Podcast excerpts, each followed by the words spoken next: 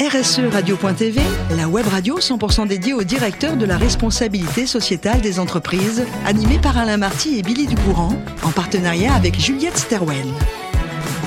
Bonjour à toutes, bonjour à tous, bienvenue à bord de RSE Radio. Vous êtes plus de 5000 directeurs de la responsabilité sociétale des entreprises et dirigeants d'entreprises abonnés à nos podcasts.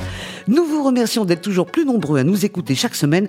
Et bien sûr, vous pouvez réagir sur nos réseaux sociaux et notre compte Twitter RSE Radio-du-Bas TV.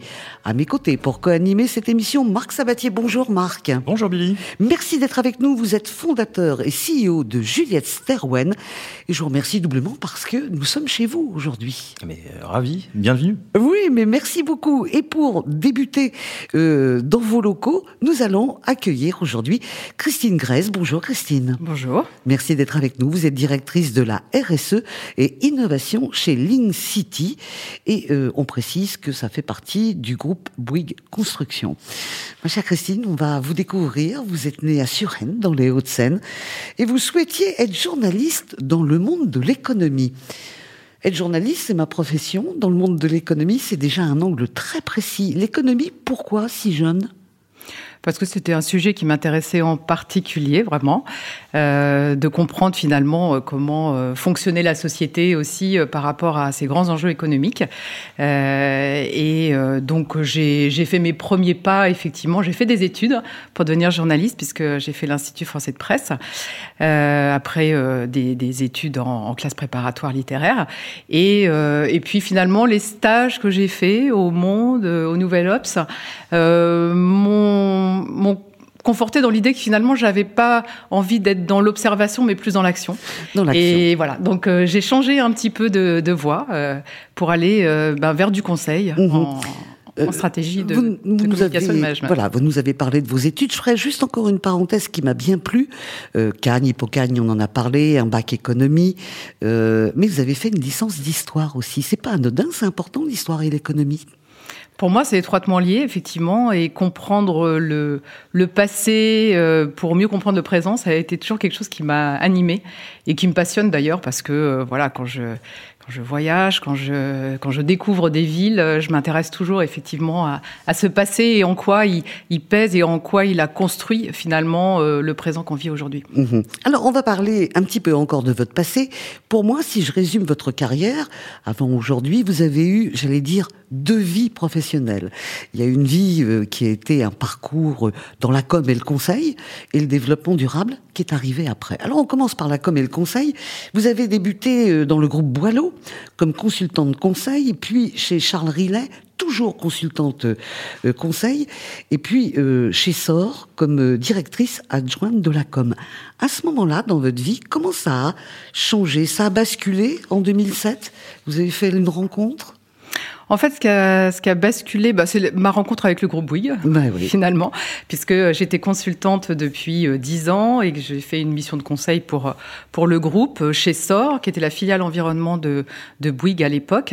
Euh, et en fait, euh, bah, j'ai découvert le monde de l'environnement à ce moment-là. Ça m'a passionné et euh, finalement ça a dirigé euh, toute ma carrière ensuite, puisque euh, finalement la préoccupation pour ces sujets environnementaux, pour le développement durable, a, a, guidé ensuite toute la, deuxième partie de ma carrière, puisque après SOR j'ai intégré Bouygues Construction et euh, j'ai élaboré euh, la stratégie développement durable de Bouygues Construction, donc euh, comme vous le disiez, à partir de, de 2006. et j'ai occupé donc cette fonction de directrice développement durable de Bouygues Construction pendant pendant huit ans, avant de rejoindre Link City, donc la filiale dans laquelle je suis aujourd'hui, qui est spécialisée en développement immobilier. Et pour moi, ça a été aussi une envie de passer d'une manière d'exercer ce métier du développement durable de manière stratégique, globale, avec beaucoup beaucoup euh, de part sur le, le, le reporting extra-financier, le suivi, euh, l'impulsion donnée à différents métiers, de manière beaucoup plus opérationnelle, euh, en rejoignant cette filiale qui m'a permis de suivre vraiment des projets immobiliers et de d'amener ma touche développement durable dans ces projets. Vous étiez vraiment dans le concret et quand on parle de développement durable avec vous, on rejoint aussi l'économie. Ça a un coût, c'est bon pour l'avenir, tout ça, c'est important pour vous. C'est encore lié. Il y a un fil conducteur finalement. Il y a un fil conducteur, oui, tout, au long de ma carrière. Et l'économie reste, bah, écoutez, c'est le nerf de la guerre. Hein. donc on sait très bien qu'on n'arrivera pas à mettre en place des vraies transformations euh, des entreprises sur, sur ce sujet du développement durable sans avoir des modèles économiques qui tournent et qui fonctionnent. Et donc c'est constamment notre préoccupation, euh, par exemple sur les projets immobiliers, euh, de développer des modes constructifs bas carbone, mais dans un bilan d'opération qui va pouvoir tourner qui va pouvoir nous permettre de fabriquer des produits qu'on sera capable de vendre euh, aux futurs acquéreurs, euh, parce que si tout ça est trop cher, on n'arrivera pas à le vendre et on n'arrivera pas à mettre en œuvre ces innovations. Et ce serait bien dommage. Marc, vos questions oui, alors j'ai lu d'abord que vous aviez développé une, une méthode d'analyse de la valeur verte de vos projets immobiliers, qui permet donc de mesurer l'éventuel surcroît de performance lorsqu'on respecte les critères ESG. Euh, et donc de, constater une, augmentation de la valeur de l'actif. Euh, j'avais quelques questions autour de cette, euh, cette méthode. Est-ce que vous pouvez nous dire en, quelques mots si cette méthode a vocation à s'appliquer à tous les projets, si vous la mettez à disposition d'autres acteurs que Link City ou, ou, Construction, quelle est la finalité de cette méthode au-delà de la mesure? En fait, vous voulez pousser à passer quel message? Et puis quels impacts vous en attendez euh, tout simplement? Beaucoup de questions mais qui tournent autour de la méthode. D'accord. Alors c'est une méthode que nous avons mis au point avec un partenaire en fait euh, Verse Partner euh, qui est un cabinet de, conseil suisse à l'origine et qui est en train de se développer en France. Et l'idée c'était de comment on arrive à objectiver la création de valeur liée à nos initiatives en matière de RSE sur un projet, que ça soit un projet où on va avoir une empreinte carbone euh, faible du bâtiment, un projet où on va avoir intégré toutes les dimensions de nature, de biodiversité, de bien-être euh, pour les futurs habitants, d'économie circulaire, enfin voilà, tous ces sujets-là qui aujourd'hui euh, restent quand même des surcoûts dans nos opérations. pour pouvoir les généraliser, il faut qu'on arrive à, vendre mieux nos projets.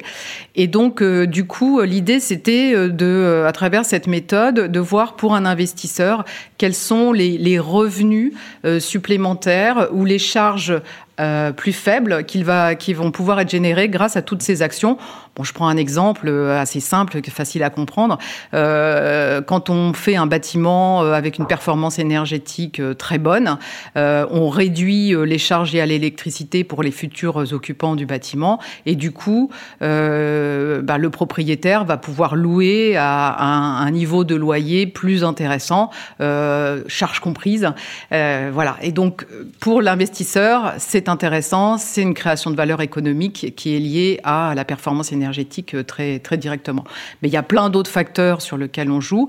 Et l'idée, c'est dans cette méthode de d'essayer de voir la sensibilité finalement de ces différents critères de RSE qu'on va pousser dans nos projets par rapport à la valeur qu'ils créent pour l'investisseur. Est-ce que vous la partagerez avec d'autres acteurs de l'immobilier? Bah, L'idée, c'est progressivement, effectivement, de, de, la, de la partager. Euh, pour l'instant, on est dans une phase de mise au point. En fait, on a, on a finalisé la mise au point fin 2022. Et là, on est en train de regarder comment on peut euh, la, la généraliser sur euh, d'autres d'autres projets. D'accord. Et pour nous, c'est un élément important parce que, euh, enfin, on va peut-être en parler, mais euh, on, s'est fixé une trajectoire euh, de réduction de nos empreintes, de notre empreinte carbone ambitieuse. et donc, pour la réaliser, il faut aussi qu'on puisse mieux commercialiser des opérations où on va avoir surinvesti sur des, des, modes constructifs, notamment bas carbone ou sur une performance énergétique très importante du bâtiment. Ok, et merci de m'avoir mis sur la voie de ma prochaine question. Euh, parce que, évidemment, l'immobilier et le logement sont euh, enfin, au, cœur des problématiques d'émissions de gaz à effet de serre de façon évidente. Et je voulais justement vous demander de décrire les principaux axes de travail qui sont les vôtres pour vous permettre d'atteindre euh, l'ambition de vous être fixé en matière de trajectoire carbone ou net zéro selon ce que vous avez hmm. défini ou ce que vous êtes fixé comme ambition oui, alors effectivement, comme vous disiez, le, le, bâtiment, c'est un quart des émissions de CO2 euh, de la France. Hein, donc, euh, on voit bien que c'est notre enjeu majeur et ça pèse un peu. Et donc, euh, on s'est fixé une trajectoire carbone à 2030, déjà dans un premier temps, donc pour qu'on a fixé en 2020, donc pour les, on va dire les dix années à venir. et donc, on s'est fixé de réduire de 40% nos émissions de gaz à effet de serre, en fait, entre 2019 et 2030. pour arriver à ça, on a un, un, une première cible qui est sur la construction neuve. donc c'est d'anticiper finalement les seuils suivants de la réglementation environnementale 2020 qui ont été mis en place donc début 2022. ces seuils fixent en fait un, un niveau d'émission maximum pour un bâtiment et donc ils évoluent tous les trois ans. Ils sont de plus en plus exigeants tous les trois ans. Et donc on a décidé nous dès 2023 de déposer euh, nos permis de construire sur les seuils 2025 et puis à chaque fois d'anticiper de trois ans la réglementation.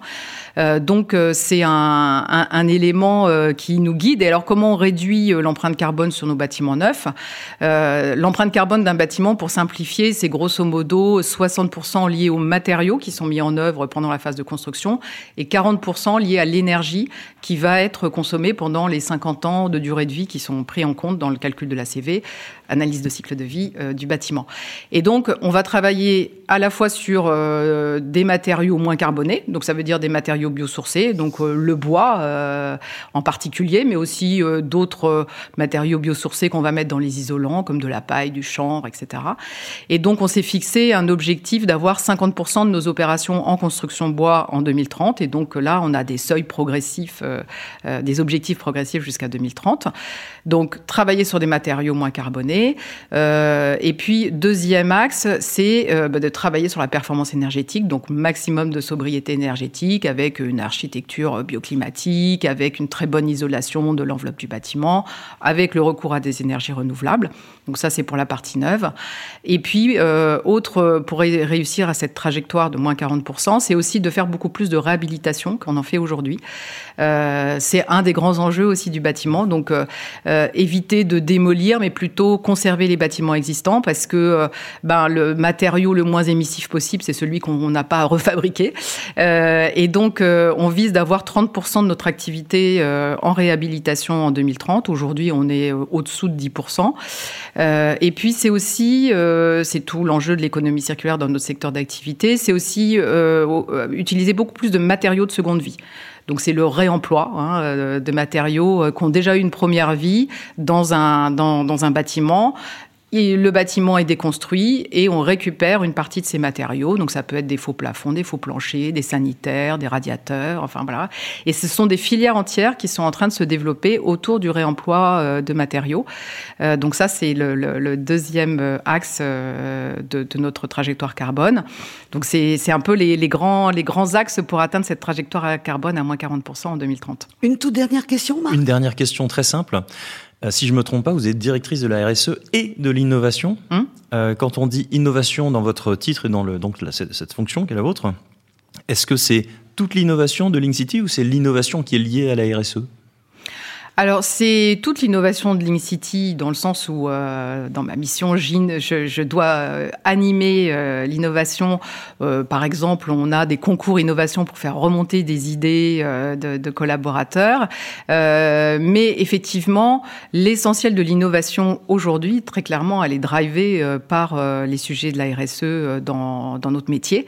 donc, les, les grands sujets d'innovation sont autour, effectivement, du bas carbone, de l'économie circulaire, euh, de la biodiversité, mais aussi de comment on utilise le digital euh, dans, dans notre métier.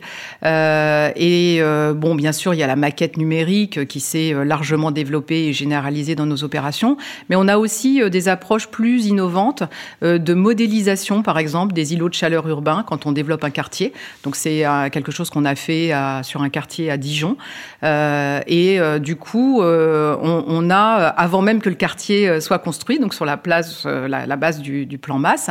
Euh, on a testé, grâce à cette modélisation, euh, bah, si on conçoit, si on, oriente le bâtiment de telle manière, si on développe des îlots de verdure dans, les bâtiments, si on met tel revêtement, qu'est-ce que ça va avoir comme effet sur le traitement d'îlots de chaleur urbain?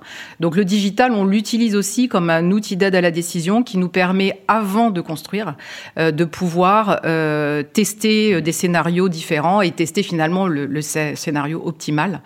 Euh, c'est vrai sur les sujets aussi d'inondation, de résilience face au changement climatique. On a développé sur un projet à Amiens aussi un, jumeau numérique, on appelle ça comme ça, où euh, bah, finalement on teste différents scénarios pour voir la, manière la plus optimale d'implanter euh, nos futurs bâtiments pour être le, mieux protégés contre les risques d'inondation. Alors, je ne sais pas si vous êtes d'accord, Marc, mais quand on entend Christine, on a, l'impression qu'on va avoir une vie euh, dans quelques années, mais de rêve. Hein on en rêve tous de, de ce genre de, de ville. Alors, tous nos invités et toutes nos invités sont très engagés à un tel point que Christine, je terminerai avec une de vos passions, les voyages. Mais quand on s'occupe de la RSE, ben, on voyage de plus en plus en train. C'est vrai que ça exclut les pays lointains, mais pour vous, vous dites qu'il y a beaucoup de choses à faire en Europe oui, il y a beaucoup de choses à faire en Europe. Il y a, il y a des villes. Euh, enfin, l'Europe a la chance d'avoir un modèle urbain euh, quand même particulièrement euh, agréable et, et, et, développé, et avec des exigences environnementales et de développement durable aussi très développées. Donc, moi, j'aime beaucoup aller visiter des villes d'Europe, que ce soit Copenhague, Bruxelles, Rome. Rome, bah, Rome ah, évidemment. avec l'histoire. Vous connaissez ma passion pour l'histoire. Voilà. Et, et, donc, on a déjà à portée de main finalement euh, beaucoup euh, de choses très intéressantes à faire. Et puis bon, moi j'ai j'ai une voiture électrique euh, depuis quelques temps maintenant, et donc je, je suis une adepte des, des, trajets en train, puisque de toute manière ma voiture électrique ne m'emmène pas très loin. Donc merci en tous les cas, Christine. Merci également à vous, Marc. C'est la fin de ce numéro de RSE Radio. Retrouvez toute notre actualité sur nos comptes Twitter et LinkedIn. On se donne rendez-vous mardi prochain à 14h précise pour une nouvelle émission. L'invité de la semaine de RSE Radio, une production B2B Radio.tv en partenariat avec Juliette Stawen.